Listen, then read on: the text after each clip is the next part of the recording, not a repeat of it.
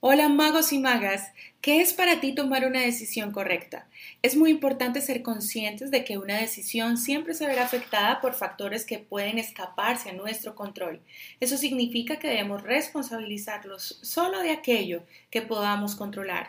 En una toma de decisiones podemos centrarnos, por ejemplo, en identificar de un modo realista nuestros objetivos, nuestras capacidades y recursos, y a partir de ahí las cosas incluso podrían salir como no esperábamos y en ese caso es muy importante no considerar un fracaso decisión porque tenemos derecho a equivocarnos, porque aún no sabemos si a medio o largo plazo este nuevo escenario será mejor o peor de lo que habíamos previsto y porque podemos poner a nuestro favor este inesperado escenario generando a partir de nuestra decisión. En cualquiera de los casos hemos realizado un buen proceso. Siempre supondrá un aprendizaje que nos ayudará a mejorar nuestra capacidad y a seguir tomando nuestras futuras decisiones.